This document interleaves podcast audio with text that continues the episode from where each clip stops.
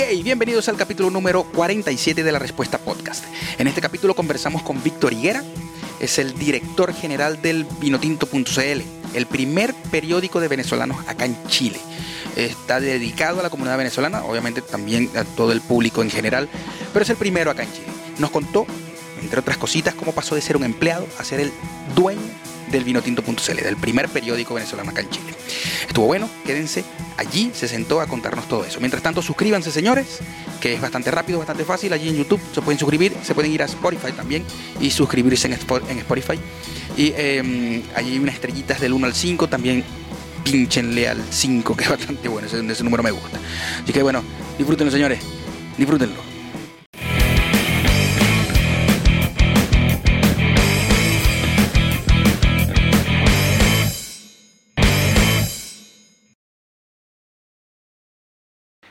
Víctor Higuera, hermano, ¿cómo estamos? Bienvenido a la Respuesta Podcast. Gracias, hermano, gracias por la invitación. Bueno, el que no conozca a Víctor, Víctor es el, el, que está siempre detrás de las informaciones que recibimos todos los días. Yo soy, yo soy, yo soy fiel seguidor porque de verdad no te hubiese dicho si de verdad no, no, no me importara este, para que estuvieras acá. Él es el director del vinotinto.cl, el primer diario venezolano en Chile. Primer periódico. Periódico. Porque no era diario. Ah, no sale diario. No, no era. No era diario. Ok. No, y, dejó de salir impreso por, por, el tema pandemia, ¿no? Pero eso podemos hablarlo se, después. Se puede retomar también. Eh, y, justamente eso era una de las preguntas que, que me, me, surgían porque eh, si ya están... No, no, no, sé cómo funciona todo el proceso de un periódico, de, de, de el digital es lógico, somos libres de, de poner el, en, en, de manera digital lo que, lo que queramos mientras no claro. incumpla ciertas reglas.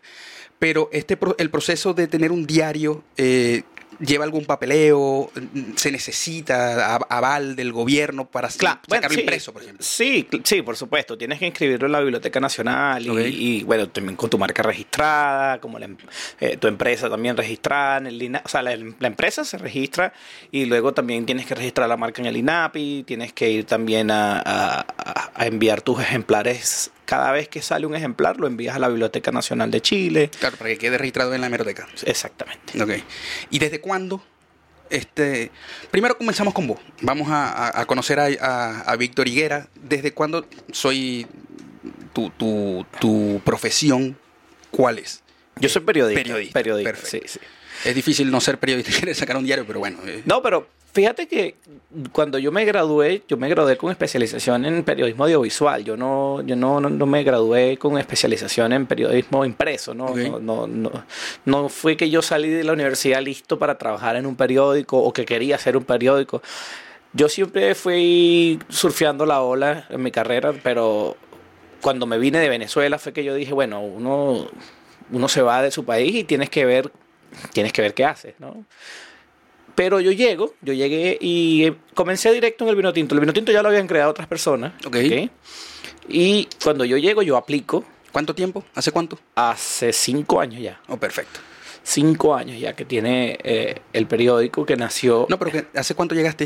Acá Cinco años. Cinco sí, años también. Más de perfecto. cinco años. Sí, yo llegué en noviembre del 2016. El 11 de noviembre del 2016. Y ahí mismo, al- a, los dos, de dos meses, no mentira, a- al mes siguiente, porque yo escribí un artículo para eh, la edición de diciembre y estaba el periódico recién comenzando. Después de que mando el, el artículo, pues me llaman y, y, bueno, me invitan a formar parte del equipo y, y posteriormente me, me dan el cargo de editor. Entonces yo en ese momento el periódico era ya estaba sí, empezando, No empezando. era impreso. Era impreso. Era impreso, sí, sí, perfecto. sí. La primera edición impresa que salió eh, salió en noviembre y la segunda fue en diciembre, que fue la, espe- la- la edición de, de Navidad y fue para la primera edición que yo escribí. Es decir, yo, estoy escri- yo escribí desde la edición número 2. Ok, perfecto. Y pues bueno, siendo un medio también, no- no- no- uno, uno cree que porque bueno, es un periódico, es un equipo grande, al final el equipo nunca fue tan grande como la gente pudiera pensar, incluso ahorita no es un equipo grande, Eh, ahorita lo llevo yo, realmente, sí, yo solo. Wow, una de las preguntas que me surgiera eso, porque son muchas noticias las que, las que lleváis al día. Sí, ahí estoy yo, siempre soy yo. Bien, perfecto. Eh, todo, todo lo que sale ahí soy yo. Wow. Todo. Sí, al final, eh, eso, el, el- el- la esencia de, de un periódico, yo quise dejársela como una descripción en la, en, la, en la biografía, como una percepción, que la gente lo siga percibiendo como un periódico, pero digital. Porque cuando llega la pandemia, eh, y fue, la pandemia llegó justo cuando yo compro el periódico. Ok. ¿Ok? Porque ya después, ya, Wow. yo después de, varios años, y ya después de varios años, pues bueno, se me presentó la oportunidad. El ciclo me llevó hasta, o sea, ese era el paso lógico. El ciclo me llevó hasta ahí. Yo empecé trabajando eh, allí como editor, luego, después de un tiempo, pasé a ser director. Ok. Y después del director, pues se presentó la oportunidad en el que yo pude hacer una oferta para comprarlo. Perfecto. ¿Qué pasa? Que yo, yo, yo decía, bueno, eh, el modelo de negocio del periódico, por supuesto, es la publicidad. Ahora, eh, en ese momento yo dije, bueno, tengo un medio de comunicación que llevar en mis espaldas, completo. Yo no sabía cómo iba a hacer, pero bueno, tenía el reto. Fue prácticamente ciega, es decir, lo tomo y ahí veo cómo hago. O Lo que pasa ya, es que ya yo te- tenía- ya maquinando el, el cómo Y yo- hacerlo. lo que pasa es que yo tenía la experiencia de ser director y yo sabía cómo, cómo, Cómo se manejaba, claro. Sí, cómo dirigir, pues Claro. valga la, la redundancia allí, ¿no? Y eh, llega la pandemia, o sea, algo que era impredecible Claro. y tuve que frenar todos los planes. Claro, al, te- al ser yo solo, ya yo había hecho una inversión en comprar el- la marca, el periódico, todo. Y ahí yo decía, bueno, déjame ver cómo hago para continuar con el impreso, porque ahora tengo que contratar un, un diseñador freelance, eh, tengo que pagar la impresión, porque la imprenta no es nada barata, todo eso. Eso no lo tenía el periódico antes. Sí, sí, claro, pero eh, el periódico era de una empresa y la empresa pagaba eso. Ok. Eh, Ahora tenía que pagarlo No, no, yo. pero decía, de- la pregunta es si era parte de la empresa, del, del periódico. No, me doy cuenta de que no. O sea, toda esa maquinaria para hacer la impresión y todo. No, la imprenta no, la imprenta Por es- es- era, era, por supuesto, Un contra- sí, contratada. se- Ok. Se, se le pagaba a una imprenta para que, para que imprimiera 5.000 ejemplares del periódico. O sea, se llegó hasta 5.000 ejemplares. Al principio al principio eran 1.500. Luego, bueno, el periódico fue escalando y fue posicionándose hasta que llegamos a 5.000 ejemplares en todo Santiago. Ahora, eh, y bueno, teníamos un equipo también con un community manager, teníamos diseñador gráfico, o sea, teníamos el equipo para producir el producto. Eh, ¿Qué pasa? Que cuando yo digo, bueno, yo se está poniendo la cosa aquí, tengo que ver qué hago, ¿no? Porque ver, es un buen negocio para mí. Yo, Claro. o sea, cuando yo evalué, cuando yo evalué el- los pros y los contras de, De comprarlo. de- sí, yo dije, bueno, yo puedo vivir de eso. No tranquilamente porque es un reto, es un trabajo. O sea, se- cuando tú eres tu propio jefe, entre comillas, ¿no? Y eres también tu propio esclavo, realmente. Sí, uno, uno cree, uno dice, no, yo soy mi propio jefe, pero no, Eso, eso es mentira.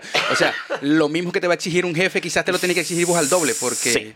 Y, y, y, y poniéndole ganas. Porque, Sí, sí, ganas y empeño y plata, ¿no? Mm, ¿Qué pasa? Que, plata, que- sí. sí, ¿qué pasa? Que, mira, con el tema de la pandemia, el tema de la pandemia, eh, sin duda alguna, eh, me llevó a, a- a hacer un giro de 180 grados, o sea, completo, eh, porque yo tuve que reinventar, ¿no? Mm. O sea, si el periódico que tenía, o sea, la- la- los clientes eran los que realmente los espacios publicitarios en el, en el impreso eran los que se vendían y eran lo que eran lo que eh, con eso se, se, Claro, se se pagaba- se financiaba la, el- la impresión y pues bueno y el resto era la ganancia de la empresa no en este caso yo decía bueno esa iba a ser mi ganancia.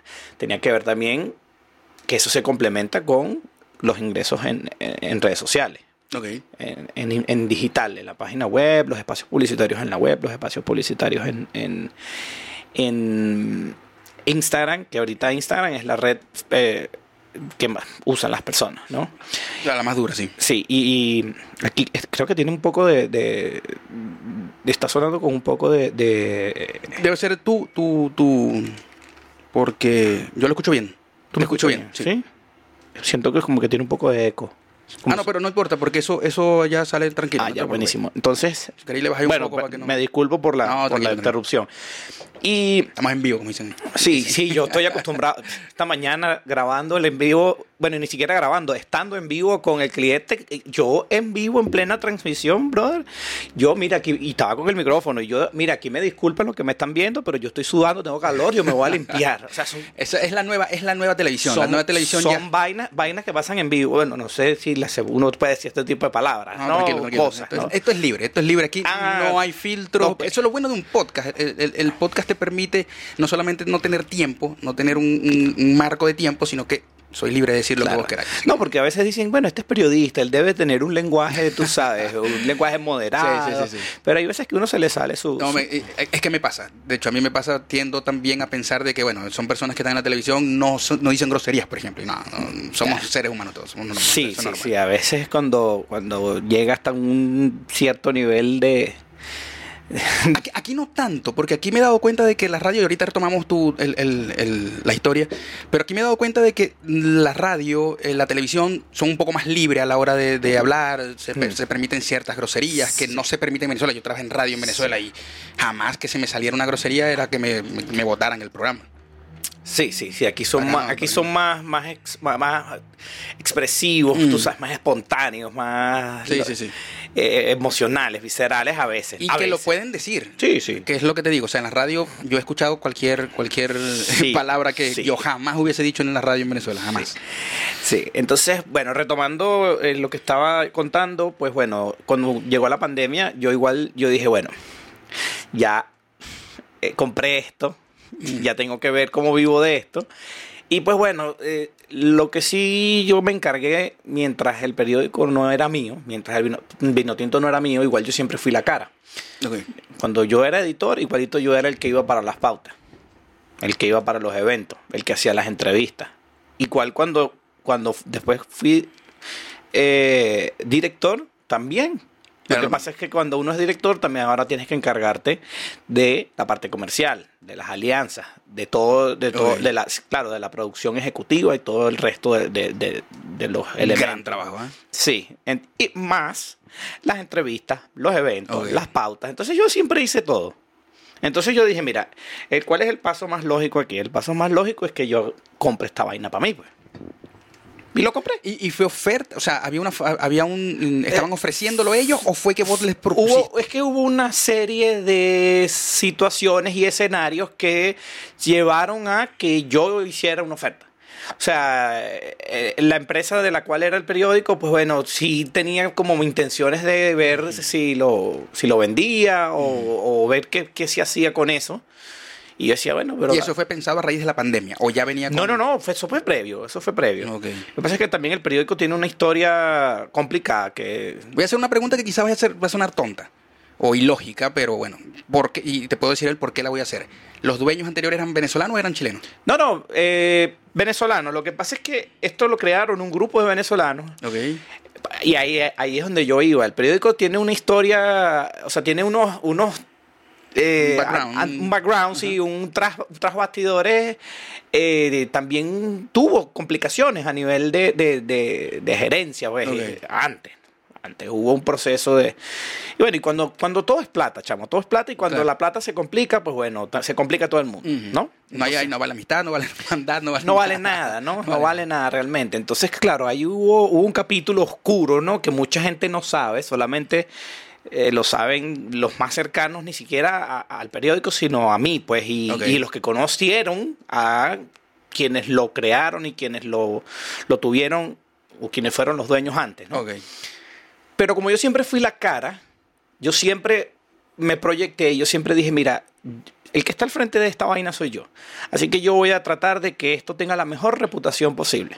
Y es lo que hoy en día puedo, eh, quizás, eh, no, no lo, yo no lo diría eh, presumir, pero, pero sí hay que, cuando uno, cuando uno tiene, eh, cuando uno lo logra, ¿ok? Cosas, ¿no? Cuando uno tiene logros, cuando uno logra metas, cuando uno llega a ciertas, eh, cuando tú cumples ciertos objetivos, pues tú, tú, tú mismo te lo reconoces, ¿no? Claro. Y, y una de las cosas que yo puedo decir, podemos decir presumir, ¿no? Que el que me conozca o el que me vea, en donde sea, en los eventos, en la calle, eh, Ese es el chamo del Benutinto. no, no, no, no, no por la imagen, es por la reputación del medio. perfecto, por la reputación perfecto. del medio, porque yo, yo me he encargado de. Mira, yo he hecho cualquier cantidad de entrevistas en, en- a lo largo de, de la trayectoria del periódico, tanto artistas como políticos, como empresarios, como clientes, Perfecto. cualquier tipo de entrevista. Y si algo me he encargado yo, mm, quizás por lo que aprendí, también por lo que yo siempre he querido proyectar, es a mantener una buena reputación. Claro. ¿ok? Nunca falta, nunca falta el, el, el- el hater, el hater, que si tú no estás de acuerdo con algo que, tú, que esa persona piensa, pues ya dice, ahí está, nunca faltan. Sí, eso va a estar Aparte, siempre. Siempre, ¿no? Y aparte, a mí me da risa que en redes sociales se ven muchas cosas, se leen muchas cosas, y eh, la palabra favorita de la gente cuando tú dices algo que a las personas no les gusta es llamarte amarillista. Yo le digo, hermano o hermana, aprenda a usar primero el término. Usted no sabe lo que es eso, lo está usando mal. Ahora, eh, eso por, por un lado, ¿no? Pero sí, la mayoría, y creo que quizás eso, de esto pueden ser eh, testigos y, y- y dar fe de esto, pues los seguidores Claro. del trabajo que se ha venido haciendo ya por, por más de cinco años. Y, y eso es importante también eh, porque eso, te, te- te- a ti, eso le genera confianza a la persona que trabaja contigo. Bueno, hablando de eso, hace, hace, no, hace, hace- no hace poco, pero sí hace algún tiempo te robaron el teléfono. Y, los comentarios de las personas, no- eran- era- yo creo que el 90% de lo que yo leí era, eh, eran, eran buenas vibras. Claro. 100%, o sea, el, el 90% de las personas que leí. Sí, chamo, bueno, yo, es que sí, yo, mira, yo trabajo con mi teléfono y me lo robaron eh, por mi casa, de hecho, fue por aquí, aquí mismo en Providencia. Yo no lo, a mí no me importa no decirlo, o sea, yo a mí no me importa contarlo, ¿no? Fueron dos tipos en una moto, imagínate, en Ricardo Lyon. Bien. Y bueno, me robaron el teléfono y yo entré en crisis, porque coño, ah, Es que lo sentí, yo sentí cuando lo dijiste por las redes. yo wow. entré en crisis y porque, coño, aparte que era un teléfono que para el momento era, era el, el- el más arrecho, pues yo siempre, claro, es mi instrumento de trabajo, yo tengo que tener Lo mejor. el mejor, O lo que más claro, el, el- el instrumento, con, el mejor instrumento posible. Bueno, en ese momento yo dije, coño, y un re, ese realero. Bueno, en ese, en ese interín, pues bueno, yo pues traté de subsanar lo más rápido posible. De hecho, estuve ausente solamente tres días, ¿no? El- me robaron un viernes. El lunes ya estabas listo con... Sí, el lunes ya estaba operativo. Pues me moví por allí. Bueno, resolví. Ok, subsané. Pero, pero sí, son experiencias que, que, que uno también Y soy de, y soy de leer, de leer lo que te escriben. O sea, Sí, yo, yo, yo, yo soy casi de sentarme con un pote de cotufa a leer los no. comentarios. Pero entonces tenéis muy buena, muy buena. Porque como, como, como decimos, siempre hay haters. Sí, sí, y tengo mucha paciencia. Todo, eso, todo el mundo me dice, Marico, ¿cómo haces tú para no responderle y sacarle la madre a la gente? Claro. Es algo que yo he... ¿Que lo desarrollaste No o, sé. o vos soy así? Es que no sé, no, yo soy cabeza caliente. Ah, de paso. Claro, me han agarrado en algunas veces. Ojo, tampoco soy así de, de, de poner, pero me han agarrado eh, en ocasiones en que me, tengo- en que me pongo a responder. Pero eh, yo aprendí que cuando hay ese tipo de, de, de impases, ese tipo de confrontaciones con los seguidores, o sea, lo, lo mejor es no, es no responder primero, en primer lugar. Pero si no, saber hacerlo con un argumento y hacerlo elegantemente. Entonces allí volvemos al, a- al uso de la frase, eh, lo sentaste de culo, pues. Exacto. ¿Por qué? Y las personas ya no tienen más nada que decir. ¿Qué pasa? Que cuando una persona se siente atacada, ataca. Así no tengas la razón. La persona arremete. Entonces, ¿qué hago yo? Yo, pues yo. A ver, ¿qué me está diciendo esta persona? Bueno, si no estás de acuerdo, o sea, lo que yo no, yo, lo que yo estoy publicando no es mentira. Porque para eso, hace, para, eso hay un trabajo. Pero es que, es que lo más loco es que alguien te critique una revista de noticias. O sea, un, perdón, un periódico de noticias, ni que fuese una revista donde vos estáis dando una opinión. No es una opinión, es una noticia. No, lo que pasa es que yo a veces eh, tengo mis vestigios, tengo mis pincelazos, a veces que en la redacción. ¿Ok? Lo que pasa es que con el nivel de producción que tiene eh, las noticias por la página web, por las redes sociales, porque esa es otra, yo tengo que llevar también la página web. Ahorita la página web la tengo abandonada porque me fui de vacaciones. Entonces yo tengo que sentarme con calma a reactivar la página web, eh, refrescarla, no reactivarla. La página web está Ahí activa. está, eh, la estaba viendo esta mañana. Está activa, tiene contenido de valor todavía, ¿no? Pero bueno, hay que refrescarla. Pero pasa es que yo estuve dos meses en Venezuela ahorita. Ah, fuiste a Venezuela. Sí, sabroso. Ahorita hablamos de eso. Sabroso. Ahorita hablamos de eso. Pero igual la producción de noticias en redes sociales es jodida, es Sí. complicada. Y la gente no entiende eso. Yo me acuesto todos los días a las 12, 1 de la mañana, haciendo los titulares que sale, que lo que ve todo el mundo. eh, Tempranito tempranito en la mañana cuando tú te levantas. Esa vaina la hago yo hasta la 1 de la mañana. Y eso la gente no lo sabe. Mm. O el- el- me pasó un- una, una anécdota, un ejemplo. Cuando empezó el peo de Rusia con, con, Con Ucrania. con Ucrania. Mira, aquí, viste que aquí ya yo me solté, aquí ya yo estoy ahí, aquí, eh, como estamos... Se salió, se salió el, el- sí, se, me el salió, reportero. Se me salió el periodista de Ah, la el cabeza. periodista, claro. Pero siento que es, es- más, es más, es mejor conversar así. sí, sí. Porque, que- porque la persona que está detrás del medio es un ser humano también.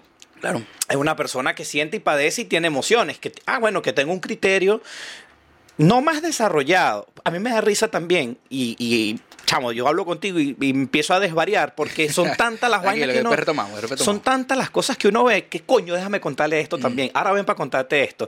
Que tú ves, a mí, el, el insulto más común que las- los seguidores, gracias a Dios, a mí no me, lo, no me lo han dicho y no me lo van a decir tampoco porque no caigo en eso.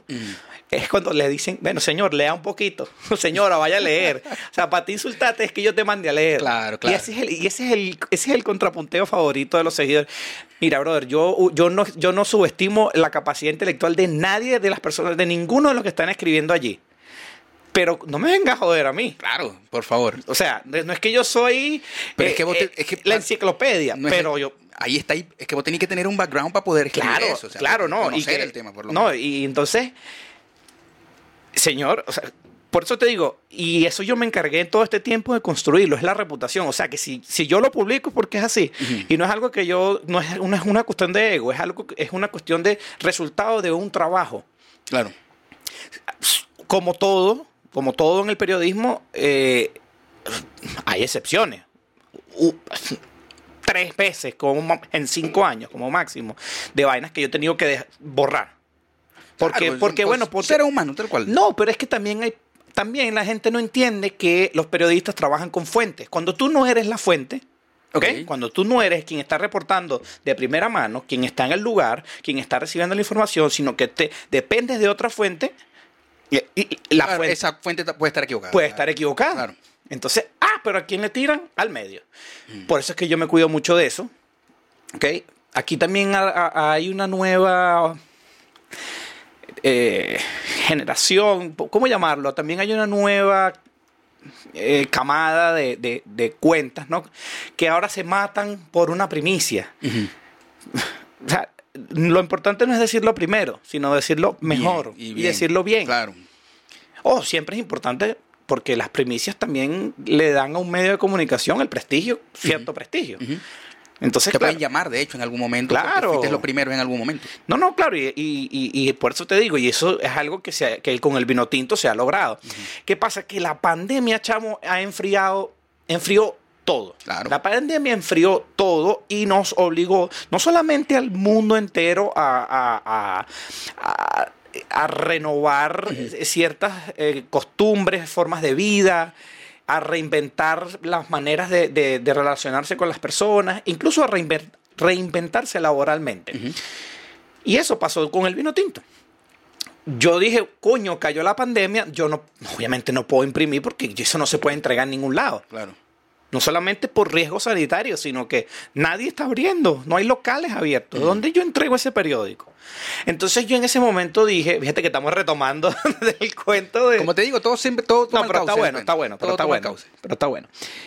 Yo en ese momento dije, bueno, nada, vamos a... eh, tenemos que abocarnos a lo digital, ¿no? Mm. Una de los... De los En ese momento el, el fuerte no era lo digital. O si tenía su el vino- parte, el- pero claro, el vino tinto tenía muy buena audiencia en digital. De hecho, si tú más, que el, más que el, que el impreso. eh, claro, porque el periódico salía mensual. el periódico siempre fue mensual. Pensé que era por lo menos semanal o. No, siempre fue mensual. Al principio era cada 15 días, pero era muy caro. Ok. Coño, y tú tienes que tener una cantidad de clientes. Entonces, claro, los clientes vienen con el tiempo. Tú tienes que. Es como cuando uno inicia un negocio. Si tú estás iniciando. O cuando tú, cuando tú ofreces un servicio, tú no puedes explotar los precios porque no tienes clientes. Claro. Ahora, cuando de- después de que tú tengas clientes, eh, tú tienes cómo mostrarle, ¿no? Tienes referencias Claro. a los clientes, a los potenciales clientes nuevos. Lo mismo pasa con, con- con un medio que, que se sustenta con publicidad. Si tú tienes una, una- un tarifario explotado. Al principio nadie te ¿Quién lo va, va a querer estar allí? Claro. Entonces, claro, eh, sí tuvo eh, financiamiento privado también, ok, de los propios dueños, tal, hasta que, bueno, este. Incluso el periódico hace muchos años tuvo un bache que dejó de salir tres meses y después volvió. Mm. Hubo después cambio de dueños, se lo vendieron a otro, a otro co- consorcio. eh, y, y, pues bueno, yo siempre estuve. Porque como yo Claro, siempre. y ahí estaba, Coño, claro, viendo todo. El vino tinto soy yo, pana. O sea, yo, es que es la aunque, verdad. aunque cueste decir, aunque cueste decirlo, porque sé que no queréis caer en, en- como ególatra Eh, claro. al decir que es Claro. tuyo, pero, pero Claro, si que estuviste desde el principio. Si a mí me preguntan qué es el vino tinto, es un, es un periódico, así nació. Ahí están las pruebas. En mi casa todavía tengo una coñaza de periódicos que me sobraron, que no se pudieron entregar. Tengo una torre de periódicos. El periódico tinto es un periódico. Ese es el bebé. Pero si tú me preguntas quién es el vino tinto, soy yo. Soy Claro. yo, porque el que, el que siempre ha estado ahí ha sido yo. Entonces, claro, todo eso siempre ha sido un... un- han sido fases que se han, a- han fluido, esa fase, hasta el, hasta el punto de, bueno, vamos a comprarlo. Vamos a echarle bola, vamos a, a, a hacer una oferta, pim, pum, pam, y, y encargarnos de- de- de- del coroto, como quien dice. Entonces, en la pandemia, pues bueno, que fue lo primero que yo di, lo primero que yo hice, pues bueno, vamos a enfocarnos en darle voz, darle visibilidad a los negocios que a su vez necesitan visibilidad, También, exacto. necesitan mostrarse con los nuevos formatos o con los formatos eh, emergentes de ese momento que era pues la venta por delivery. Mm. Y ahí fue fluyendo. Fue fluyendo, que después ya se empezaron a, a- a flexibilizar las medidas, empezaron a abrir los locales y tal, y, todo y todo vuelve a su causa. Nunca falta que, bueno, todos los años, enero y febrero son una mierda esos meses. Ah, son durísimos. Para todo el Sí, mundo, para sí, todo, sí. para todo. Pero en líneas generales, pues eh, el que quiere, el, el cliente que quiere publicar en el periódico es porque se conoce mi target, conoce mi, mi, mi- alcance. eh, el alcance, pero conoce cuál es mi seguidor, Ok. cuál es mi target, cuál es mi público. Perfecto. ¿ok? Que es un público que le gusta estar informado, no es, un- no es solamente una persona que le gusta meterse a chismear o una persona que le gusta meterse a ofender. No, es la gente que le gusta informarse. Claro. Por eso es que los, los formatos que yo, que- o sea, los formatos que todo el mundo, a los que más le gustan es, ah, bueno, levantarme en la mañana con los titulares, con mi cafecito, como un periódico o como un noticiario, un noticiero, eh, perdón, eh, noticiero de televisión. Y esa es la esencia que yo quise mantener, a pesar de que sigue siendo digital. Pero bueno, uno, uno, lo, uno lo, lo- lo percibe así. Yo por lo menos, siempre te voy a hablar en lo personal porque yo soy el que lo estoy viviendo cada vez que me levanto, como decís, en la mañana Claro. veo, yo leo, mi- leo, leo las noticias, entre eso está la del vino tinto. Y, y- y es lo que se siente, es como si ojeara un, un periódico y dijera, bueno, aquí están las noticias. Y Claro. Entonces, por eso es que todavía el, el vino tinto sigue siendo un periódico. Y si ya no es un periódico igualito, fue el primer periódico venezolano que se creó aquí en Chile. No lo creé yo, pero siempre lo he llevado yo. Pero lo había llevado. Y, y eso sí, y eso sí lo voy a decir. Y nadie, nadie me puede decir que no. Claro. Porque si tú le preguntas a alguien de quién, quién es el vino tinto, es El es- que siempre es. Víctor. Claro, porque el que siempre ha ido para las entrevistas, el que se, el que nosotros gracias eh, eh, hemos tenido muy buena recepción por parte de, de, de- de instituciones chilenas. Eso iba, eso iba. Cuando comienza, obviamente cuando comienza hace cinco años, seis años, eh, el venezolano o, la- o el, o el boom del venezolano no era tal como el que es ahora. claro. En- en- entre sus cosas negativas actuales. Pero Sí. en general, el, eh, hace cinco años no era. Sí. ¿Cómo fue esa, esa entrada? ¿Cómo les costó entrar a, a- a tocar las No. puertas? A que, a que... Eh, eh, mira, no sabría decirte cuándo fue el momento. Es como cuando tú dices, bueno, ¿cuándo te enamoraste tú? Coño, yo no sé. pero ahí, ahí- Pero sí me, Ajá. pero sí me pasó. Ok. ok. Pero entonces, eh, supongo que, que eso también forma parte de, de un de un ecosistema en el que, bueno, este el encargado de un departamento de cierta institución necesita llegar a cierta comunidad, ¿cuáles son los referentes? Entonces, ¿cuál, es- cuál era el trabajo de nosotros? Posicionarnos en ese referente. Ok. Yo te puedo decir, el vino tinto no es la, un- no es la cuenta que tiene más seguidores, yo sé que no, pero es la única que está verificada. Ok. No sé si te has dado cuenta. Sí, sí. Busca- O sea, no me, no me he dado cuenta de que las otras no están, pero sé que el vino tinto está Por verificado. eso te- yo te reto, busca alguna. De todas estas de todas las cuentas que, que, que, que, bueno, que, que intentan dar ese que tipo de son, esencia. que sí, que, que son medios de comunicación digitales, y la- por eso lo hago entre comillas, eh, porque o sea, abrir una cuenta de Instagram y empezar a poner noticias, no, ya no, no te hace un medio de comunicación. O sea, y la gente no termina de entenderlo, pero bueno, eso es un negocio. Es un negocio, sé polémico, Pero bueno, gana seguidores si y, ven- los y publicidad. influencers eh, tienen el trabajo ahora de, de- de dar noticias y de- Bueno. ¿qué te puedo decir? Pero bueno, eso es otro cuento. Eso es otro, sí, eso es otro cuento y aquí yo no vine a tirarle a nadie. Claro. Aunque estamos en la época de tirar. Ya, ya Residente nos, nos, nos ayudó con eso. Ah, ese- no, ese bicho cuando salió con esa camisa Chávez, a mí, yo no, yo no quise saber más nada de Mira, ese señor. al- al- en, el, en el episodio pasado estuve hablando con un creador de contenido acá, eh, con, con Julián Mellens, este, y conversábamos sobre, sobre eso de, de Residente y, y J Balvin, y cómo es Residente en general. Yo creo que nosotros, y eso es mi opinión, eh, creo que va a ser un poco impopular, pero nosotros lo odiamos un poquito más es por ese tipo de cosas. Claro. ¿Me entendéis? Porque nosotros venimos de lo que nos afectó, Sí. él tiene esa tendencia, entonces nosotros cri- quizás tenemos más. Pero si eso no fuese así, o si ese fue, si él fuese de otra tendencia, si él no hubiese hecho eso, lo que hizo con la franela Lo reventó. ¡ah, wow, Claro. Residente el mejor. Claro. Pero bueno, eso es otro cuento. Pero, y- pero, pero a mí me pareció, bueno, para dar una, una opinión que realmente es- súper irrelevante, porque aquí se ha metido hasta Rubén Blades, se ha metido en este. cuando se metió Rubén Blades, yo dije, yo dije ya, no ¿Sabes por qué? nada Por- que opinar. porque Rubén Blades es, es, es la referencia de, de René. De René, claro. Sin embargo, según lo que dijo, por lo que pude haber, eh, lo que pude entender, él está a favor de René. Bueno, O sea, él con lo- con lo él- poquito él- que dijo, Sí, eh, pero él trató como de apaciguarlo. Mm. Ahora, brother, estamos en medio de a nivel mundial de un caos. de un, no solamente caos, pandemia, una guerra, Mm. que si esa guerra escala, explota en el mundo. Mm. Porque ese, ese Sí, sí. Putin está loco. Sí, y, y si ese señor lo puyan un poquito más y lanza Sí, sí. y nos morimos todos. Sí, hasta que llegó, hasta que llegó la humanidad. Bueno, nosotros un poquito, como estamos más abajo, como estamos bien al sur, Nos vamos a tardar un poquito más en. como estamos en bien al sur, ese, ese, la radioactividad de ese poco de bombas aquí va a llegar, va a llegar, pero va a llegar más tarde. Mm. Entonces, hermano, y tú estás pendiente de tirarle a otro cantante. Que, le- que, que- que con todos los millones le debes saber. a- A nada. Gracias, sí, gracias, gracias. Claro, de, de hecho lo puso más en la palestra. Claro, Así de sencillo. claro, brother. O sea, que ahora las reproducciones de J Balvin se, se fueron al cielo y, claro, obviamente el tema, este también, muy reproducido. Claro. Me da risa porque también estos días, hace un par de días, vi en la noticia de que, de que, que bueno, yo no sé, aquí me iré a ganar un poco enemigos del Bad Bunny. El tipo perdió una demanda. Sí. Por la zafaera. O sea, su tema más exitoso, Ujú. ahora el tipo nada más le va a ganar 1%. Un por ciento, el 90% se lo lleva, 99% se lo Missy lleva a Elliott. Missy Elliott.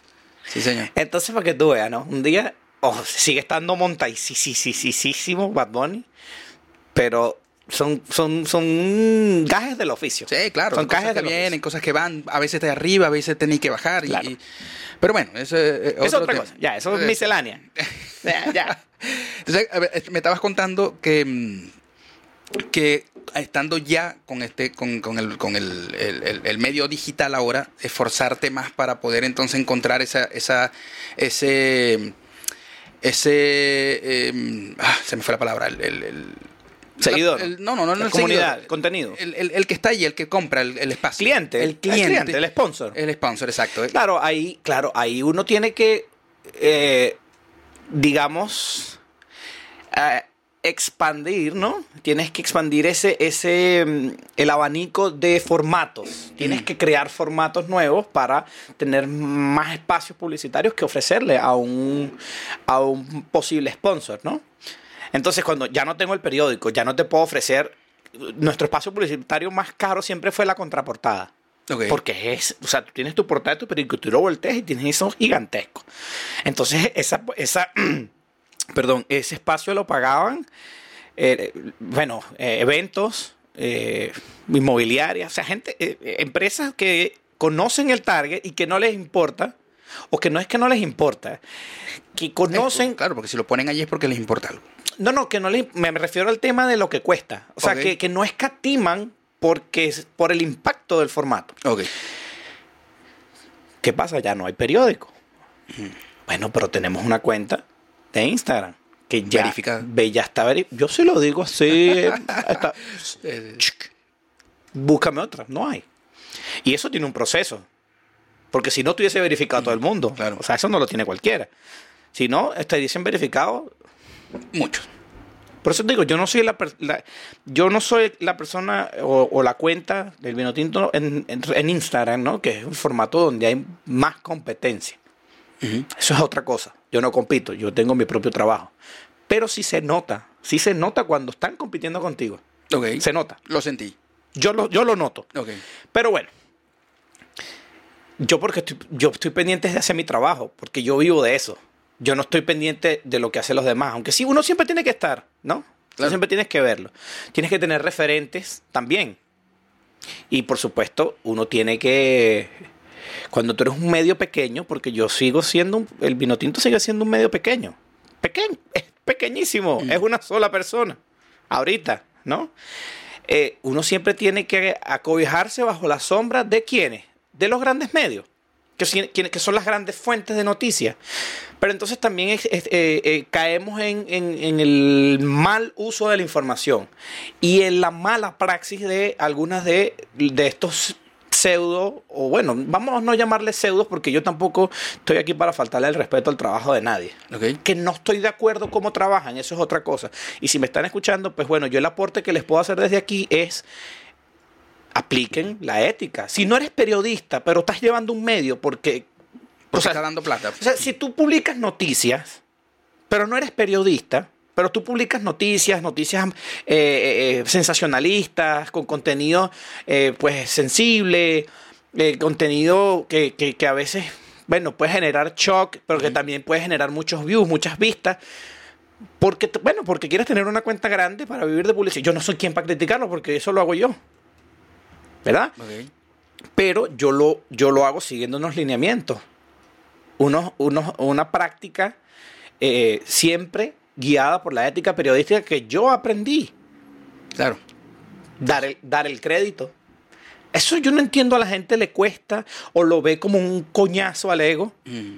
Es eso. Yo no le voy a dar el crédito a, a la persona que lo... que- coño, una, una, una cosa tan sencilla como darle el crédito a la persona que tomó la bendita foto que tú estás poniendo en tu página y que le estás haciendo y que estás haciendo apropiación de marca.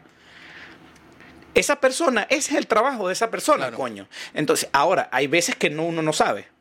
Entonces, eso pasa, pero entonces igualito hay, hay formas de, hay formas de decir, mire, eso no es mío, eso lo sustraje de una agencia o fue cortesía de, de algún otro medio, porque hay veces que los, los, los insumos, pues, con los que uno trabaja, es decir, fotos, videos, ¿ok? Claro, el material son de apoyo, otro- claro, son de otro hay veces medio. que uno no sabe de dónde salen, pero, pero uno, uno tiene la obligación de dar el crédito.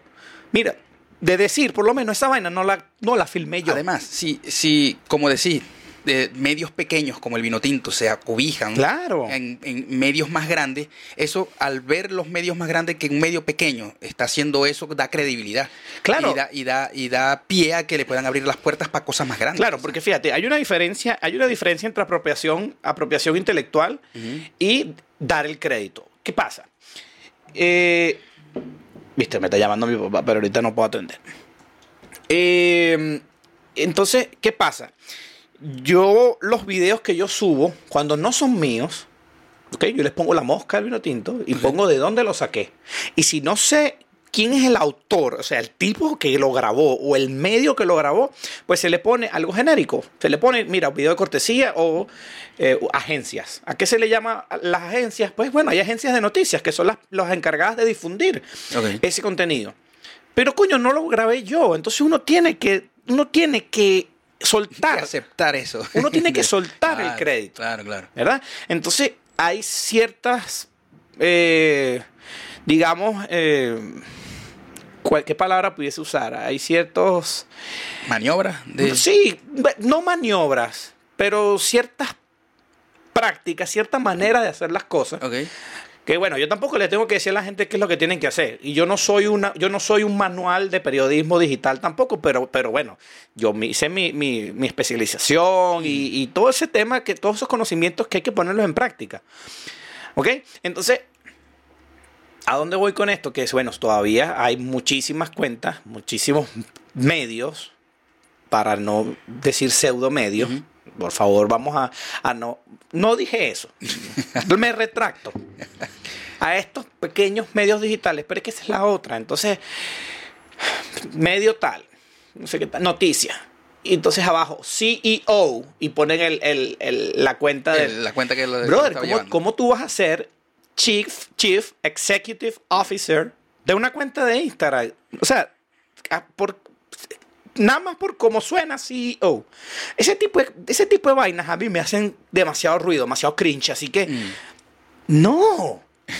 Brother, por- o sea, tú tienes una cuenta donde, donde, chévere, puedes tener 100 mil seguidores, 200 mil seguidores. Pero ya tú, si tú estás poniendo CEO y pones el usuario de la persona que la creó, ¿para qué? ¿Qué estás buscando? Es que así se lleva la- así, se, así se está llevando todo actualmente. O sea, Pero está eh, mal. más allá de mal o bien, ¿Será creo que es la, es, es la manera. O será, quizás. sí, sí, entiendo, es la realidad. Es la realidad, Sí, sí, exactamente. yo te entiendo perfectamente. ¿no? Quizás, quizás, no, y no voy a, y con esto no quiero decir que ellos no, no lleven ningún tipo de, de ética en sí, pero quizás vos estáis construido.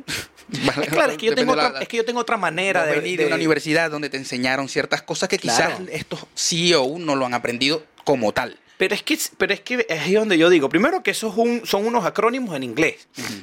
Empezando por ahí, o sea, es jefe, ejecutivo, eh, el oficial, Oficial. pues, O sea, officer. o- o- o- Chief oficial ejecutivo. Exactamente, el gerente general, General. En lo que uno conoce en español como el gerente general. Está también el CFO, que es el gerente financiero. Chief Financial Officer. Pero son acrónimos en inglés, coño.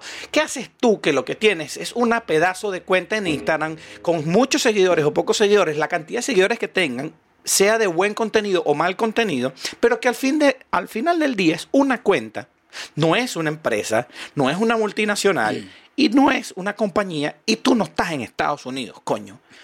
Para que tú digas que tú eres CEO. A mí esa vaina me choca. Aquí creo que estoy canalizando un poquito, pero bueno. Dale.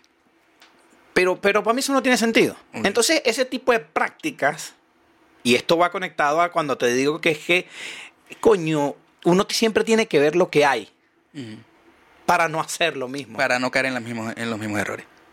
decir, coño, yo no puedo hacer eso.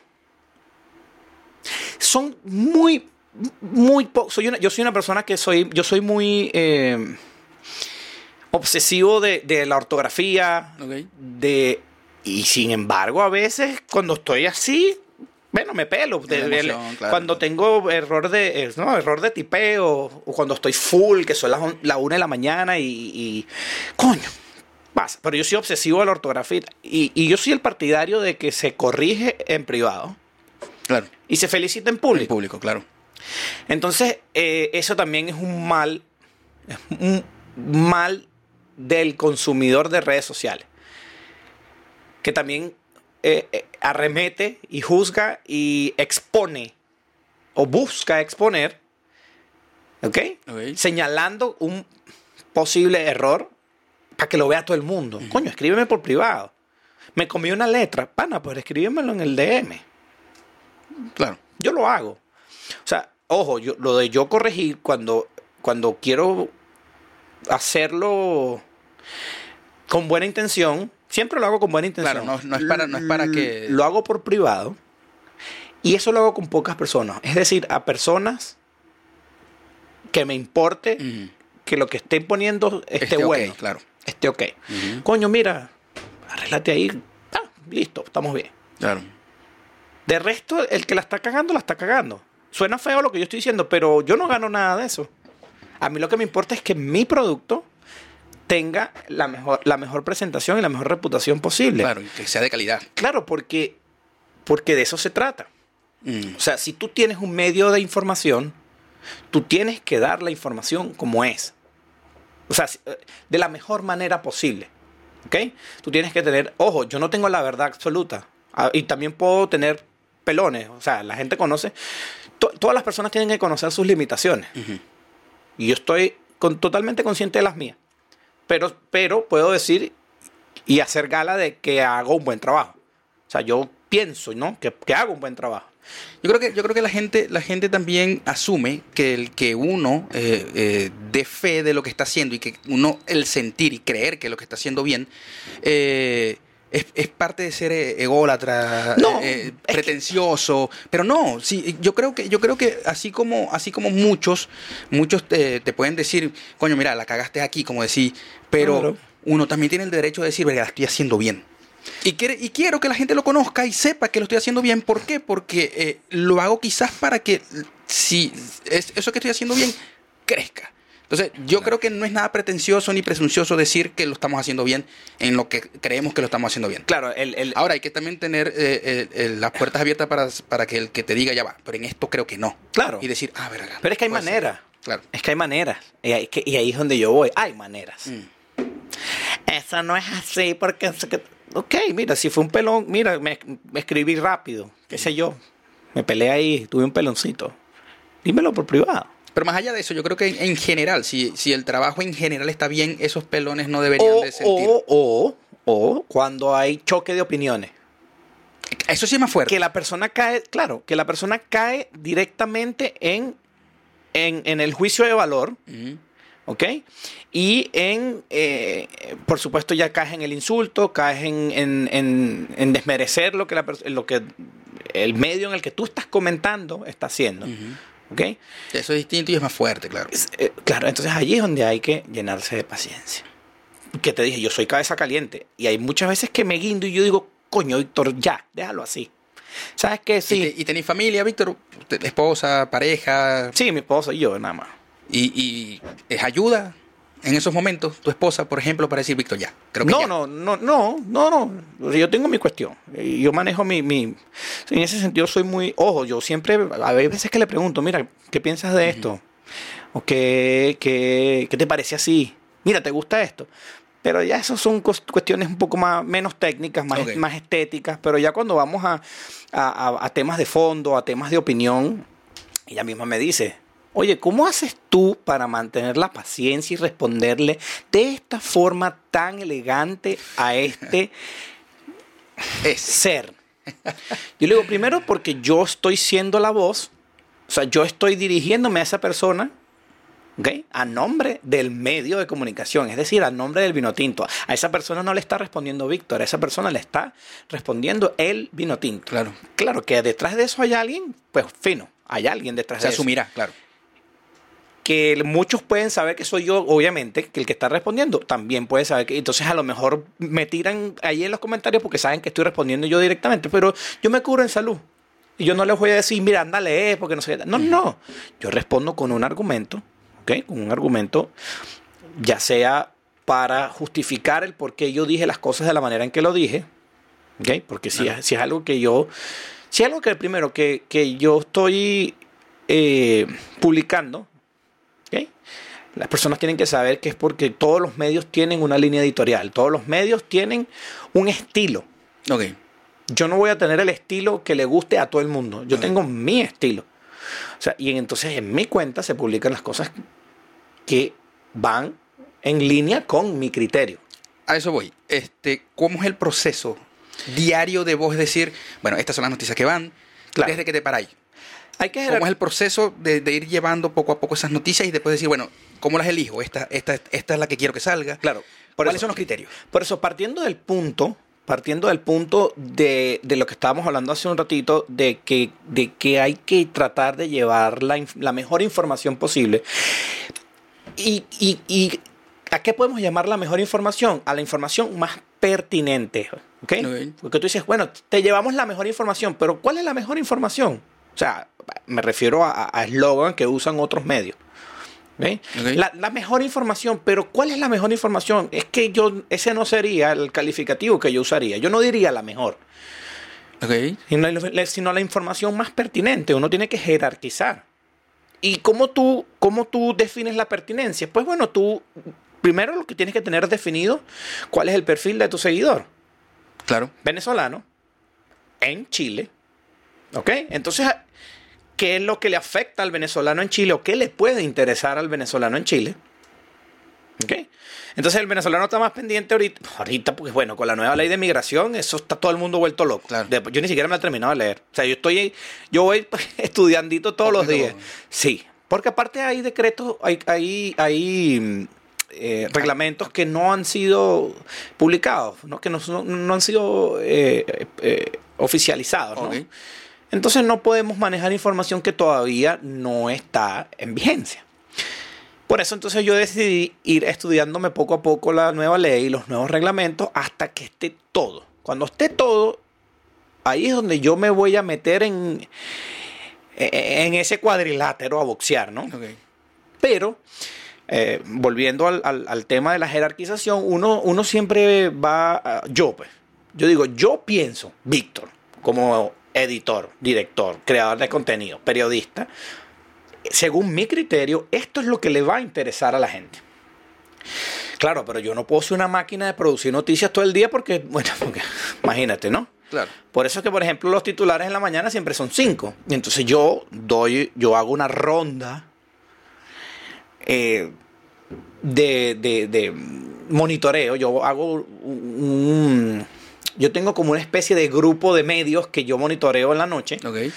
Entonces primero yo veo, bueno, por ejemplo, hay una noticia que la tienen todos los medios, coño, esa noticia tiene que ir. Ok. También hay que ver la prominencia de esa noticia. o Claro, sea, porque puede ser, puede ser que no sea del target del vino tinto. Entonces, ¿para qué ponerlo? Claro. o no, ni siquiera del vino tinto, del lector del vino tinto. Por eso, del target del. del Exacto, del que yo diga, esta, esta noticia no le va a interesar a la gente. Entonces, ahí es donde uno siempre tiene que velar por hacer el mejor trabajo posible tinto. Ok. y el más ético posible. Por eso eh, es, es una obligación moral y profesional hacer un trabajo ético. Por eso es que yo hice mucho hincapié en las cosas que, en, lo- en- en los comentarios, ¿no? Y que me pude también calentar un poco cuando me refería a ciertas fallas comunes, ¿no? Errores comunes que yo veo en otros medios. Ok. No porque que yo sea rechísimo, sino porque yo, yo, yo tengo un conocimiento de lo que a nivel profesional debería hacerse. Y, y a nivel moral, pues bueno, ya eso ya forma parte de mi personalidad. Claro. No es que, por eso te digo, yo no tengo la, la verdad absoluta, pero tengo, un, tengo ciertos criterios. Eh, y, y- y eso también, bueno, eso se logra también con formación. Claro, y, y con el tiempo, el trabajo. Eh, Pero eso, viendo que, que no, no sé si en el futuro... Voy primero, no sé cómo se maneja la parte editorial de un periódico. No lo sé porque nunca he trabajado en ninguno, pero supongo que eso lleva o pasa por ciertos filtros.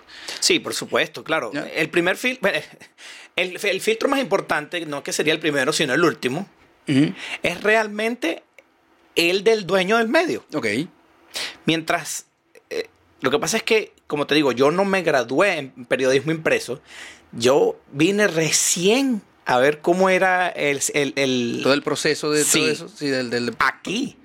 Y eso es lo que voy. Este, Entonces, por ejemplo, yo no, yo nunca trabajé en periódico en Venezuela, entonces yo no, yo no sabría cómo decir, yo no sabría describirte el organigrama completo de un periódico o cómo maneja la línea editorial cada medio, porque cada medio tiene una línea editorial distinta.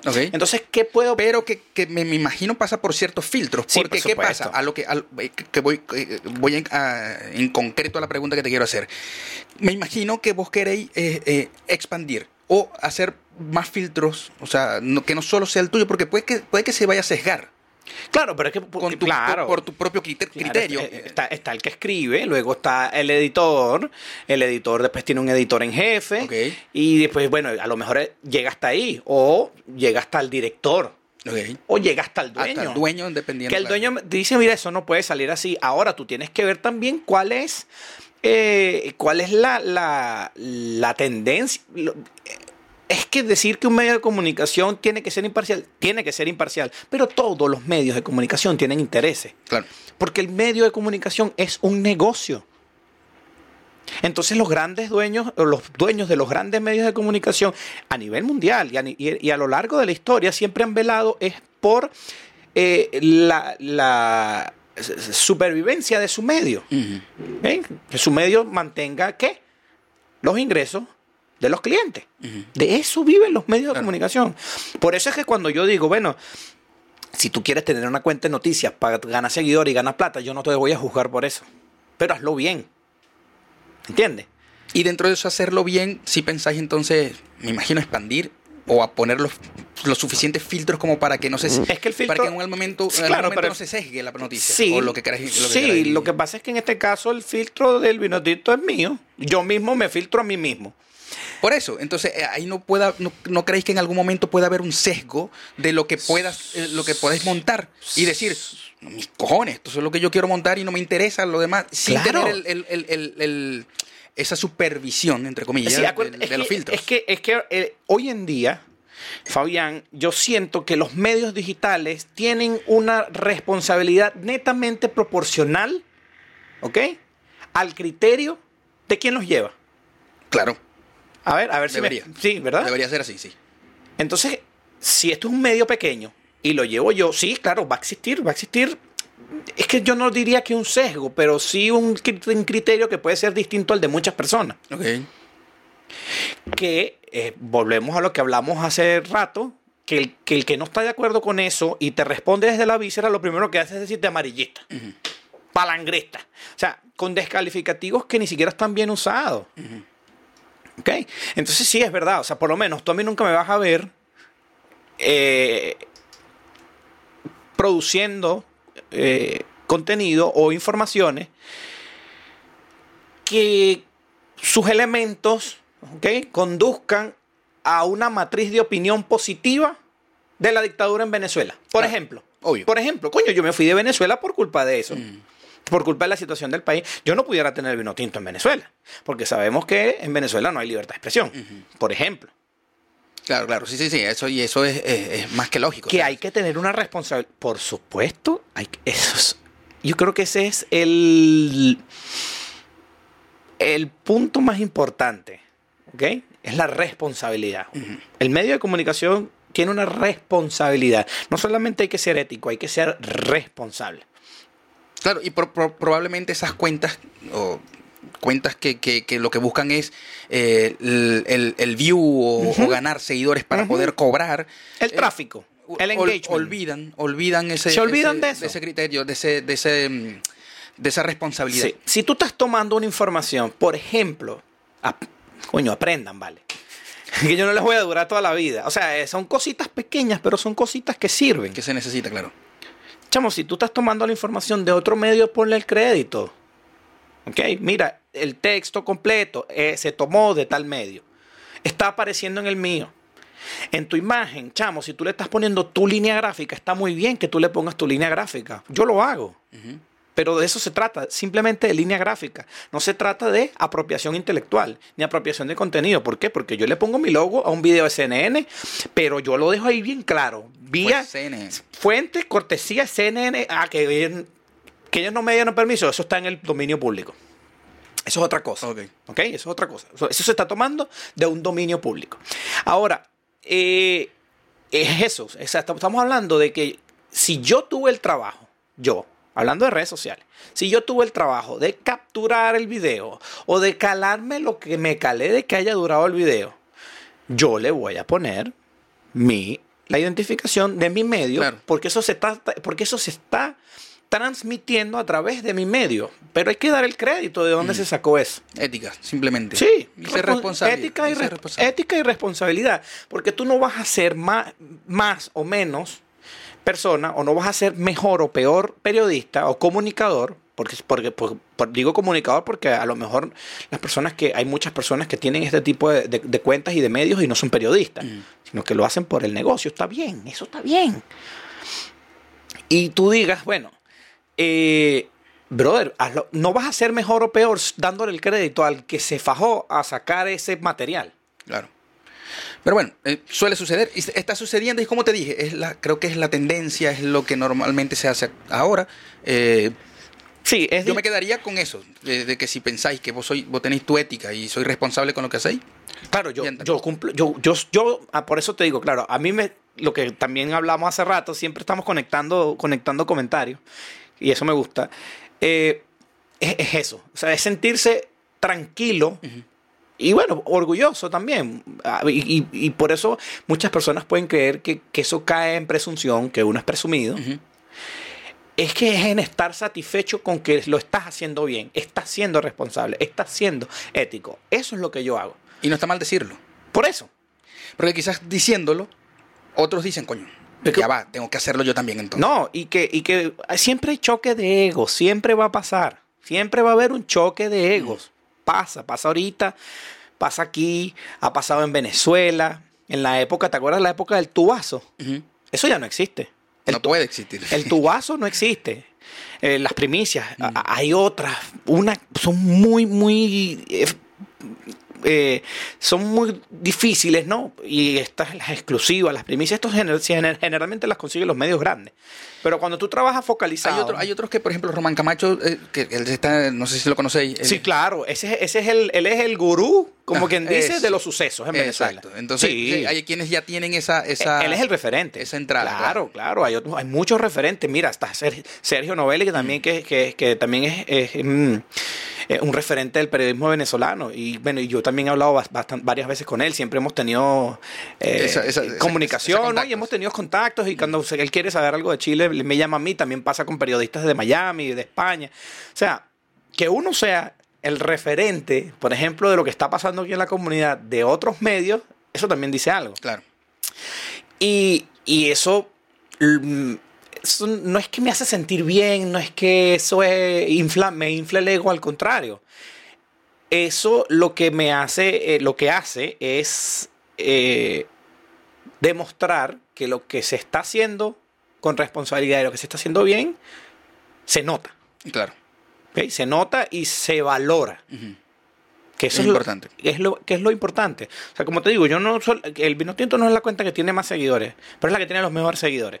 Porque el que está ahí es porque sabe cómo es el trabajo y es el que le gusta el trabajo que yo hago. Y eso para mí ya es suficiente. Ah, que bueno, que si hay espacio para crecer, pues buenísimo. Claro. Y, y- y en los planes están... No, a mí me encantaría. Crecer. A mí me encantaría. Lo que pasa es que todo el mundo, todo el mundo está jodido ahorita, Fabián. Todo el mundo. Sí, está arrancando motores de nuevo, sí. Sí, o sea. Bueno, te voy a decir algo, güey. A mí, por ejemplo, con lo del podcast, eh, y no voy a lavar la, la, la, la pandemia, jamás ni nunca, pero si bien la pandemia aplastó muchas cosas, fue motor para otro. Esto fue motor para mí. Yo no podía encontrar aquí espacio en radio. Es bastante difícil, Sí. hay que decirlo. Es que el espacio en la radio es bastante difícil para un extranjero, por lo menos venezolano. Claro. que es lo que me han hecho saber algunos, algunos acá. Eh, pero fue el motor para poder arrancar esto, ¿me entiendes? Entonces, sí, sí, sí, sí, a mí me funcionó. Me funcionó no, no quedarme tranquilo en la pandemia. Eh, pero bueno, tocando el punto entonces de Venezuela, Víctor. Fuiste para Venezuela, tuviste dos meses en Venezuela. Sabroso. ¿Hace cuánto llegaste? Llegué en, eh, llegué en uh, el 15 de febrero. De febrero. Te fuiste en diciembre. Sí. Yo creo que vi algunos videos, fuiste, creo que le llevaste algo a tu, a tu mamá, ¿no fue? O estoy confundido. Pudo haber sido otro, pudo haber sido otro, otro, otro. No, de mi- a que a- a mí lo que-. Ah, ya sé quién fue, pero no voy a decir el nombre. No, no, tranquila. este, mm, ¿vos sois de dónde? De Caracas. Caraqueño. Que ¿Qué ahí está mi papá, ya va. Va a contestar, vamos a ver qué. No, no, no, no puedo hablar ahorita.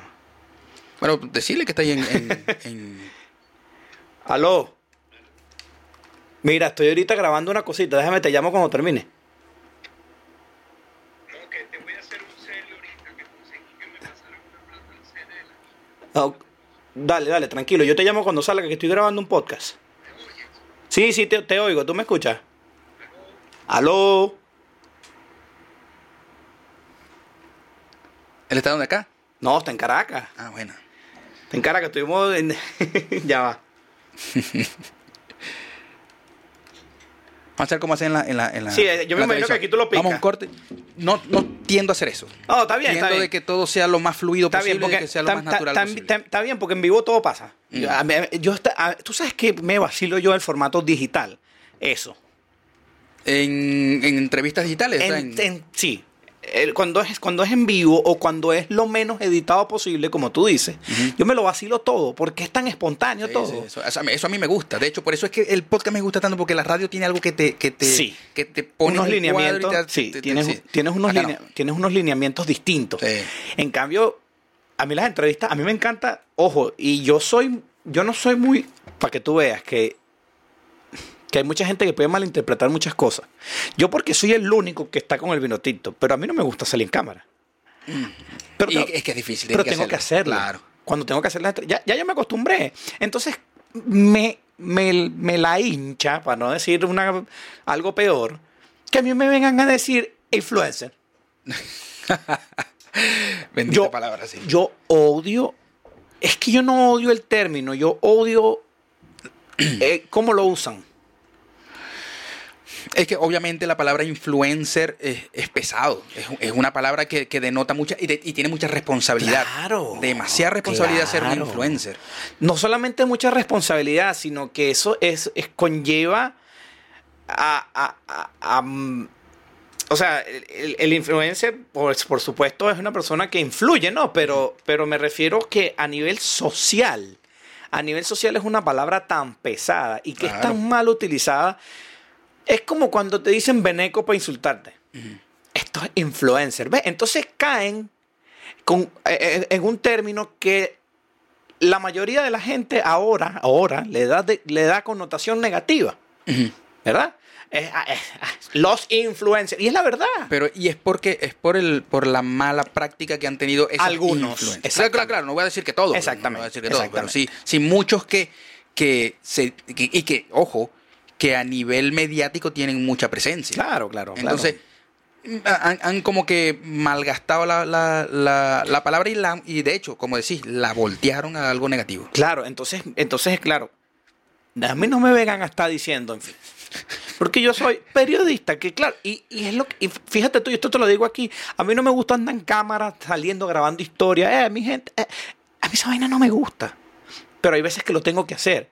O sea, cuando tengo que hacer en vivo, ¿ok? Cuando tengo que hacer entrevista, tengo que salir en cámara. Entonces, bueno, no- ya. Boric, está igualito a Boric ahora. Esa es la que me, la última que me tienen aplicada. Pero así como hace Ricardo del Búfalo, No que se lo ha tomado tan bien que él ya eh, le ha sacado provecho al que le digan que se parece a Boris. También, Claro. Ricardo, yo Ricardo lo entrevisté. eh, Ah, yo también hablé con Ricardo en el, en el podcast. Yo creo que yo te envié la- el, el link. Sí, sí, sí, yo lo vi. Yo lo entrevisté cuando él vino para acá, una, una entrevista súper, súper chévere. Yo Incluso, estoy loco porque venga, porque incluso tocó, to- to- tocó la guitarra eh, durante la entrevista. Fue una entrevista bastante chévere. Antes, eso fue antes- previo a su monólogo aquí. Ok. Y, y fue una entrevista bastante divertida. Y también me dijeron que me parezco a Ricardo del Búfalo. Eh, Nos tomamos una foto. O sea, nos tomamos. Yo le- el carajo tenía dos guitarras. Ah. Él. No, perdón. no, el carajo no, porque tampoco es que es mi pana, no. Fue una entrevista muy chévere, pero no es mi pana. Ok. Fue muy cordial. Entonces no puedo referirme a él de esa manera. Ujú. Pero nos tomamos una foto, él con su guitarra, y me prestó la otra, y yo la, y yo la puse en, eh, eh, en sentido contrario porque yo soy zurdo con la guitarra.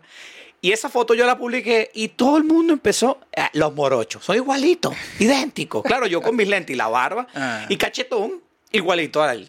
Entonces, Sí. bueno, pero ahora me clavaron que ahora A me... Boris. ¿Cómo hace? Bueno, pero sácale provecho. Boris, igualito. yo no sé quién, coño. algo Yo no sé. le- Entonces, hoy- bueno, hoy subí una historia para vacilar. Me lo tengo que vacilar. Es que claro. Me lo tengo que vacilar. Sí, sí, sí, porque si no, imagínate, te No, morís. de sacarle provecho, no. O sea, que O sea, hablo, hablo de, provecho en el sentido de que el que te vaya a joder, te joda riéndose, más Sí, que decir bueno, hacerte joder a vos. eh, mañana voy a sacar. Ya, ya yo saqué uno, un, un reel, antes de las elecciones. Ok. Y mañana voy a sacar otro. Y eso que a mí no me gusta eso. Pero, voy a- pero hay que vacilárselo. Claro, hay que vacilarlo. Y como yo sé que esto no va a salir mañana, No, todavía no. ¿Ves? Entonces, ya no, no estoy, no me estoy spoileando nada, ¿eh? ¿Ves? Pero cuando las personas cuando vean este o, o escuchen este, este episodio, pues bueno, van a ir a la cuenta del Vinotinto a ver el reel que hice mañana porque ya me tienen chato, como dicen aquí. Puta, me tienen chato ya, pues me tienen hasta el pico ya con la weá, po. Entonces... No, y, te- y después decir que no te quieren, que no te, no te. No, mira, no me importa, po, weón. No me importa ni un brillo, no estoy ni ahí, po. Ah, entonces, Venezuela. Ve Divino, divino. Yo, yo salí de Venezuela hace cinco años Ok. y fui hace tres. Ok. O sea, después de que me fui, a los dos años, volví a ir a Venezuela a visitar a mi familia. Fui de sorpresa. Mi mamá casi le da una vaina que se- casi se va por las escaleras. Mierda, no le dijiste. Nada, a nadie, no le dije a nadie. Wow. Y en este viaje ya había pasado más tiempo. Este ya es la mayor cantidad de tiempo que yo he pasado fuera de mi casa, fuera de. Venezuela, que son tres años. Pero sí le dije a mi mamá, Ok. mami voy. Igualito le dije, ay, qué bueno, tal, todo. Pero sí le dije. Pero la última vez que fui no estaba mi hermana. Entonces antes de yo ir, yo tenía seis años que no veía a mi hermana. Wow. Seis, sí. ¿Y está dónde? Ella está en Venezuela ahorita. Pero, Pero, en cuando- ese momento no pudiste. No, ella estaba viviendo en, en- en México, creo. No me acuerdo. Y yo le dije, no le digas nada ni a mi hermana ni a mi papá. Porque a ellos también les caí de sorpresa. Bueno. Y muy sabroso, muy sabroso. Venezuela ahorita está súper cambiada. No se arregló. No voy a... es Justo, tú justo te iba a hacer esa pregunta, tu percepción con respecto al se arregló o no. No, no, Venezuela no se arregló nada, brother, nada. Cuando, cuando, tú, te, cuando tú te fijas en elementos tan fundamentales que deberían funcionar, como lo es la telefonía, por ejemplo, ¿ok? como lo es el Internet, por ejemplo, como es la televisión, por ejemplo, tú dices, qué cagada. Pero tematizan la vida, hay burbujas. Claro. Yo llegué a Caracas. ¿ok? Yo no. La realidad no la conozco. O sea, uno la conoce por lo que uno ve en los medios nacionales, en los medios venezolanos. Pero yo sé que el resto del país, los pueblos, muchos pueblos están jodidos. Están muy mal. Bueno, pero es que ni siquiera pueblo. Yo soy de Maracaibo y Bueno. ayer pasaron cuántas horas. Sin no te luz. puedo contar, sin luz. Ve, ahí cuando tú dices. El 90% Ve, del estado. En, en mi casa yo vivo, que también me chalequean bastante, ah, es el cafetal, el cafetal.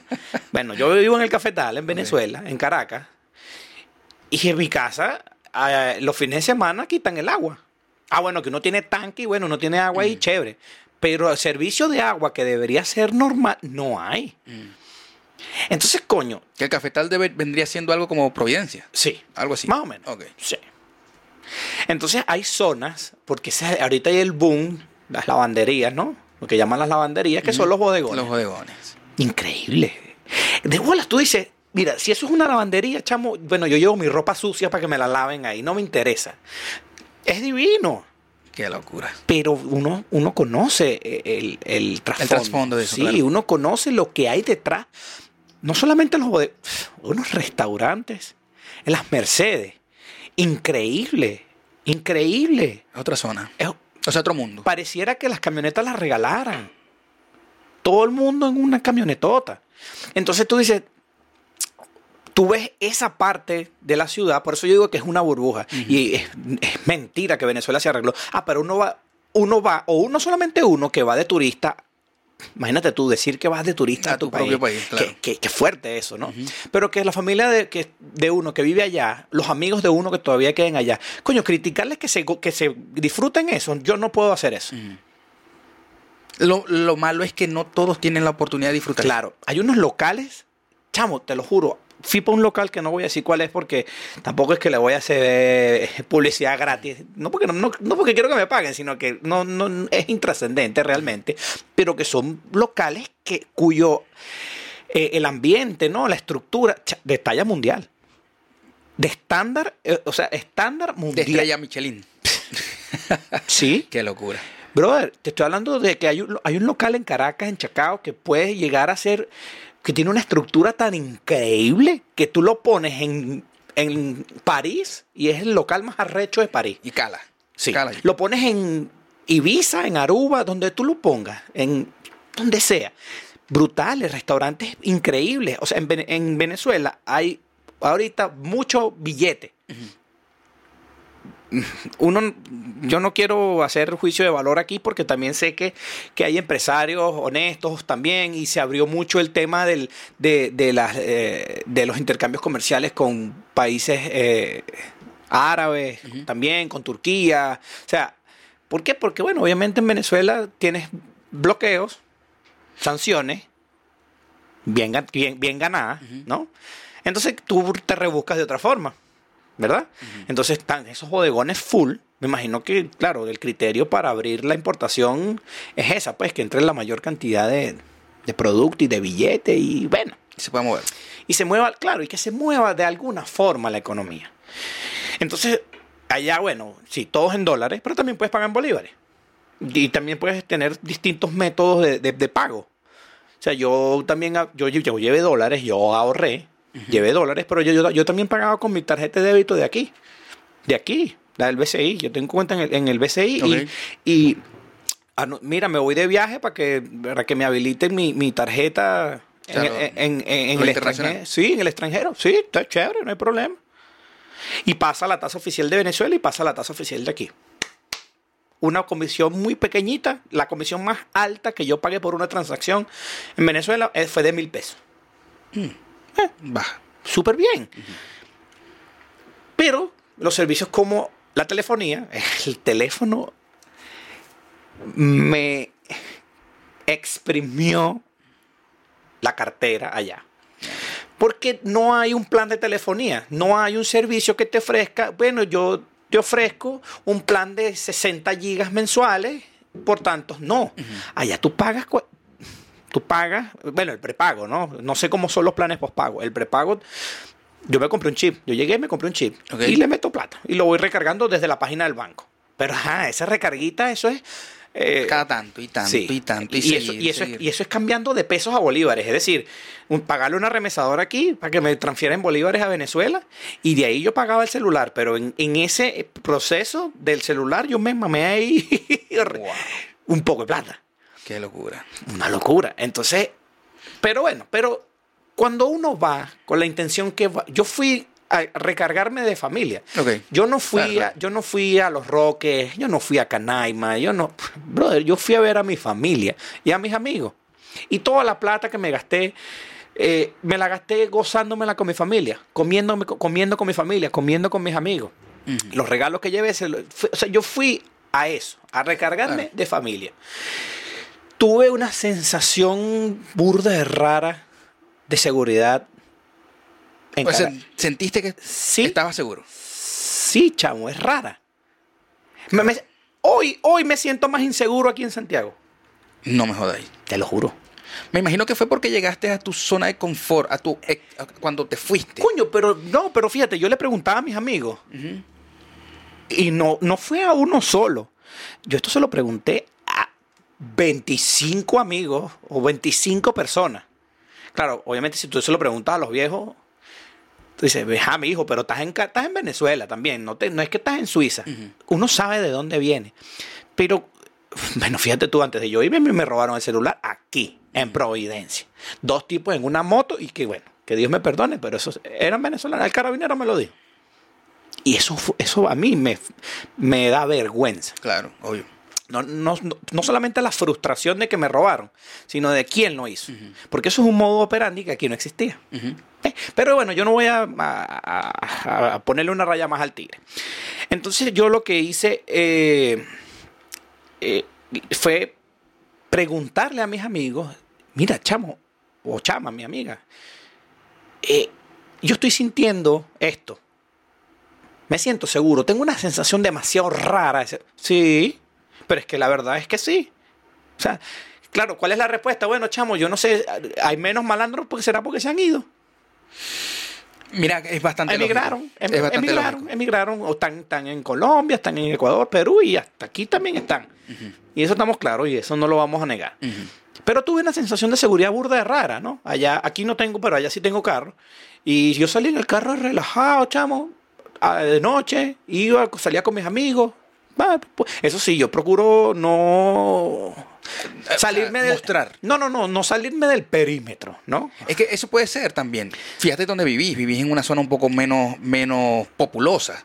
Sí, Quizás eso también sea el, el hecho de que, de que te sentías más tranquilo. No, o sea, pero- más seguro. No, pero fíjate, iba para Chacao, iba también, bueno, eh, sí, pero me, oye, me han dicho, me han dicho, no, no tuve la oportunidad de ir, me dijeron que el centro de Caracas está, y que está, primero que está muy bonito, está muy arreglado, que está full de policías y militares, y que está tranquilo. ¿Sabes qué sentimiento, qué estoy sintiendo con todo esto que me estáis diciendo? Que, ojo, no, no, lo, no lo desmerito. Es lo que sentiste, es lo que viste. Sí, Y es- no voy a decir es una mentira sensación. tuya. Pero siento lo mismo con lo de Residente. ¿Me entendéis? Es como que, es como, eh, eh, no puedo alabar algo que me digan algo positivo que venga de parte de ellos. ¿Me entendéis? Es difícil, me cuesta. Sí, Me cuesta. Obvio, pero es que sí, claro, claro, to- to- toda la razón, toda la razón, claro. Pero, brother, yo lo que digo es que, eh, ok, están atornillados allí, pero ah, ah, tienen que hacer algo, ¿entiendes? Entonces, no me, no me, no me molesta. Es como decir, es que como decís vos, ¿no? o sea, no, no podemos no sentirnos tranquilos o felices porque lo que lo están disfrutando lo están disfrutando. Exacto. Por ejemplo, tu familia. Eh, yo te voy a ser sincero, no puedo decir lo mismo de mi familia. Mi familia, cuando yo veo noticias de allá, no son alentadoras, Claro. en lo más mínimo. Primero porque vivimos en un estado que es súper atacado. atacado. Sí, Zulia sí, es súper sí. atacado por parte del, del, de la- de- de- del gobierno por alguna X o Y razón, pero así es. Entonces, mm, cuando me decís y me contáis estas cosas que quizás, no sé, son, son repito, no lo voy a, a- a- a quitarle el mérito de tu verdad, a tu verdad, pero me cuesta, me cuesta sentir que lo que viene de parte del gobierno es bueno. Claro, pero por eso te digo, eh, Es como que, es como, siento como que sí, te están dando no- algo, pero te están quitando demasiado yo, no no, sabéis. yo no fui al centro. A mí me lo contaron, me dijeron. No fui, como te digo, no, no fui de turista, pero no fui a turistear. Es decir, no fui a Galipán, no fui al Humboldt, no fui a. Fui a estar con mi familia. que a mí eso me llena. Y eso, para mí, eso a mí me pagó todo el viaje. Claro. Ver a mis abuelas, ver a mi, a mi, mi papá, mi mamá, mi hermana, a mi perro. Coño, me pasó que el perrito se me murió estando allá, pero bueno, eso es otra Oh. cosa. Sí, bueno, pero me esperó, como cuando me, como me dice todo el mundo, bueno, pero te esperó. Te esperó que llegaras allá y bueno, y después se fue y se despidió. Pero, pero sí me lo disfruté bastante. Fui para, fui para la Guaira. Fui para la. Guaira dos veces, coño, había que ir para la playita. Había que ir para la playita. Fui para la Guaira dos veces. eh, y compartí con, mi- con- con mis amigos. O sea, ¿Y fu- fuiste solo o te fuiste con tu esposa? No, no fui solo. Siento que, siento que, que, que, el- que- o sea, me sentí satisfecho con el viaje. Completamente satisfecho. Lo logré. Lo logré eh, lo que quería. Recargar, Sí, recargar lo- logré tu lo que quería. Y pues ahora que con más ganas de regresar, ¿no? Pero ojalá que cuando regresemos sea- regresemos Sí. ya con otra perspectiva, perspectiva de que... Pero bueno, eso, eso es entrar en un hueco que quizás vamos a estar aquí tres horas hablando. Eh, futuro del vino tinto, ¿qué le proyectáis a mediano, pequeño o largo plazo? Pe- pequeño mediano plazo. Mira, a mí me encantaría empezar a delegar ciertas cosas, Mm, pero aquí na- la- pero nada es gratis en la vida. Entonces, para yo poder ampliar el equipo de trabajo, pues bueno, hace falta poder eh, econ- económico.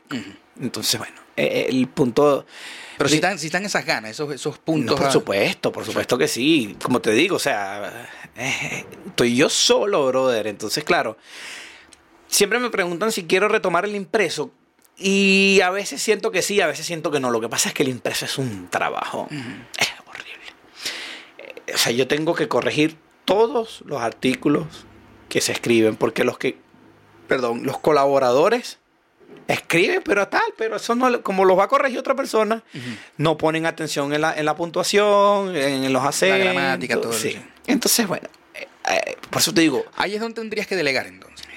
Yo creo que, yo creo que si te lo pones... que pasa es que yo soy tan, tan, tan jodido y perfeccionista con mi trabajo que también me cuesta. Me cuesta dejarle a alguien, mi- mi- da- darle mi bebé a otra persona. Sí, no, Como cuando tienes un hijo. Tú dejarle tu hijo en las manos de otro cuesta. A, a mí me cuesta. Mm. Pero hay que hacerlo. Hay que hacerlo Sí, no, por la, por la paz mental. Pero sí, mira, eh, mira, seguir trabajando y seguir aportando. Yo pienso que lo más importante es aportar. Aportar lo mejor posible a, a- a- la sociedad, no solamente a, la chilena, ¿no? sino a la comunidad venezolana, siempre promoviendo la buena migración. Y es así, ese fue, ese fue una de las premisas del vino tinto. Promover la buena migración. Y eso, Eso no- eh, eh, es que eso es algo que no se puede acabar. sí, y eso, y eso va a ser bandera del vino tinto hasta que, bueno, que cuando exista el vino tinto. Esa es la bandera siempre, promover una buena migración, porque hablando de responsabilidad, nosotros tenemos una responsabilidad como migrantes. Yo, yo tengo una responsabilidad doble, porque yo tengo una responsabilidad como migrante y como comunicador migrante. Y yo estoy al tanto, yo estoy consciente de esa responsabilidad que tengo como comunicador y como comunicador que llega ¿ok? a un sector que hoy en día eh, representa la comunidad migrante más grande de Chile, que es la venezolana. Entonces, siempre va a ser con ese propósito. Perfecto. Y eso es lo que siempre van a, lo que siempre pueden esperar de- de- del Minotín. Bueno, y de Víctor. Y de Víctor. Va a haber vino tinto y Víctor Higuera por, por largo tiempo. Sí, bueno, se augura. Sí, bueno, hasta que, hasta que, bueno, hasta que Dios me, me permita estar en este plano, ¿no? Perfecto. Redes.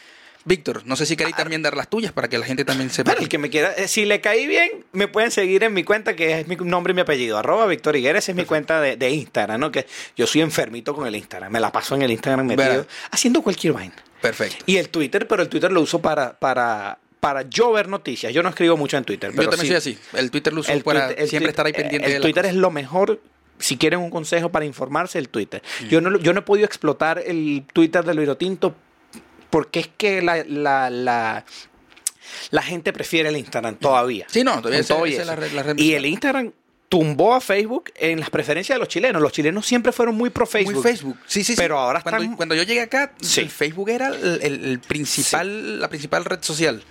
Sí, pero ahora sí están volcados a Instagram. Entonces, bueno, vamos a eh, mm, tratar de, de- de- de mantener, eh, pues bueno, eh, la- la- el equilibrio en ese ecosistema informativo que, que- que- que hay en las redes sociales también, por- porque bueno, eh, eh, es, parte de la misión también de un medio de comunicación que no solamente es informar, sino también educar, ¿no? Perfecto. y, y- y también pues aportar eh, de la forma más positiva posible. ¿Y, la, Y la del vino tinto? ar- el, el Instagram es arroba elvinotintocl. ¿Ok? Sin punto. Arroba, Ok. arroba elvinotintocl, ese es el Instagram.